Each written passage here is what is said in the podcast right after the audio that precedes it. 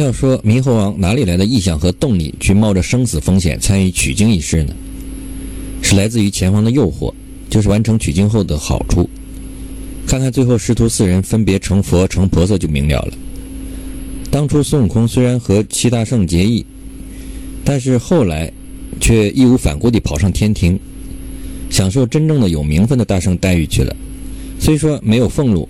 但是玉帝给专门打造的齐天大圣府可是真实的天上宫殿，左右还有人服侍，这种日子谁不羡慕？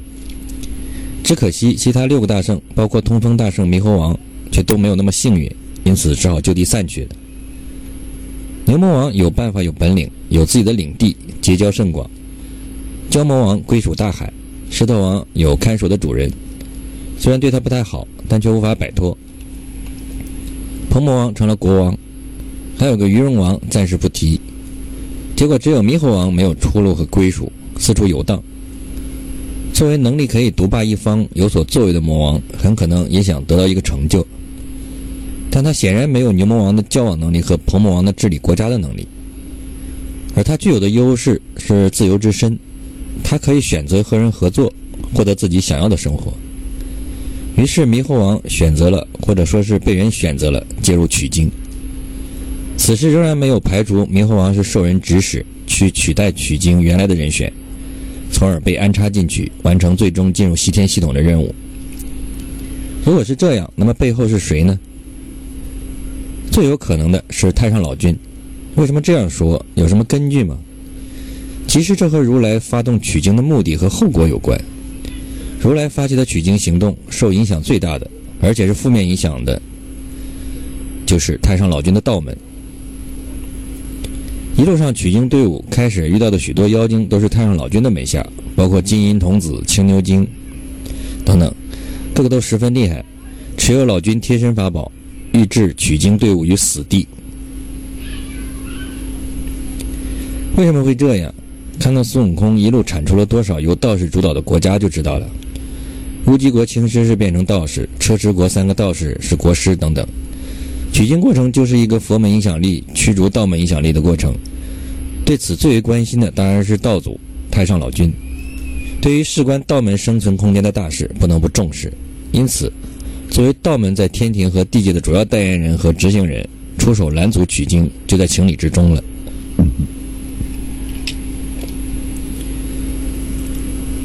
当然，老君不会正面出击和佛门对抗，他在一系列。的安排中，将自己的烧炉童子青牛安排下界，结果都没能阻止取经。后来老君又找来了潜伏者猕猴王，要猕猴王寻机取代孙悟空进入西天系统，成为道门潜伏在西天的力量。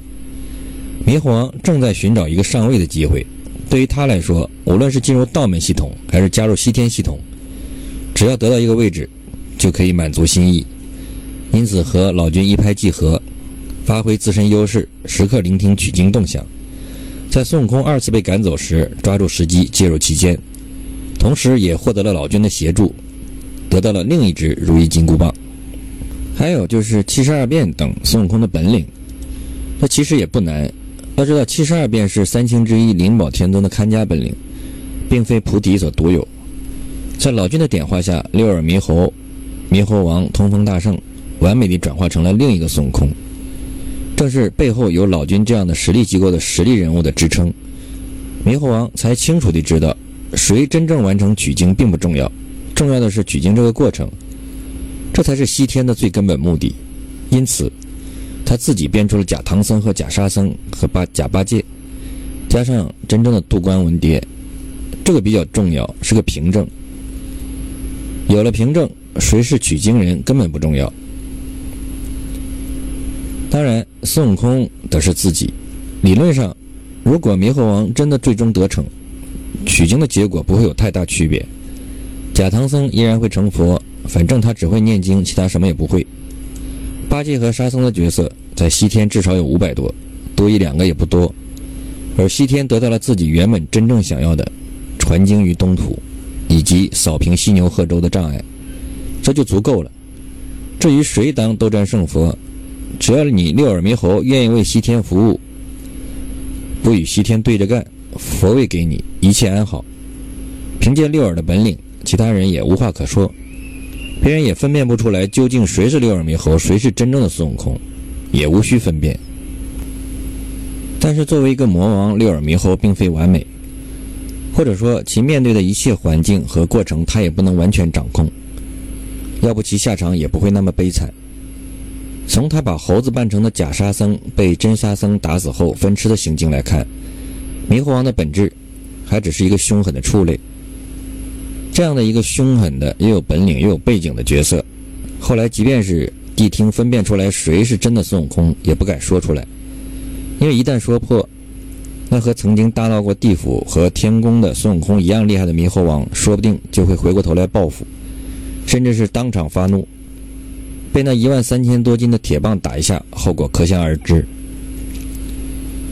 沙僧一定要打死假沙僧的理由很充分，谁也不愿意看见有个假的冒充自己，并且在沙僧心中，如果不跟随真正的唐僧去取经，则无法成就正果。作为一个跟班，这样想十分正常，毕竟他不可能知道西天佛祖的真实想法。甚至说，绝大多数的神仙也不可能想到。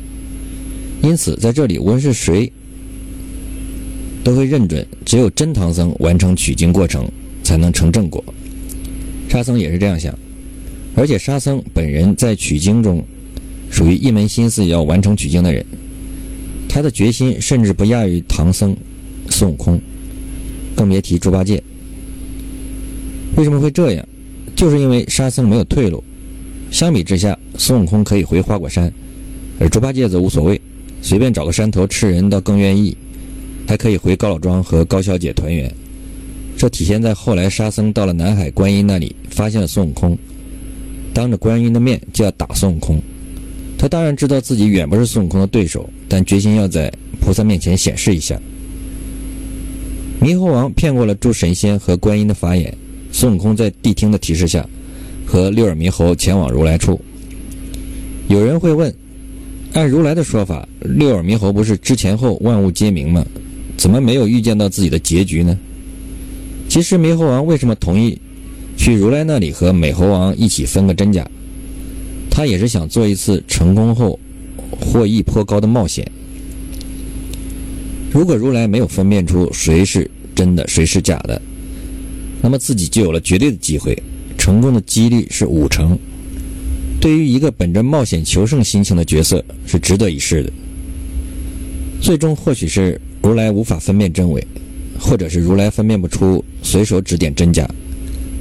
即便是如来分出真伪，也有可能如来因对孙悟空的某种不满而让自己上位。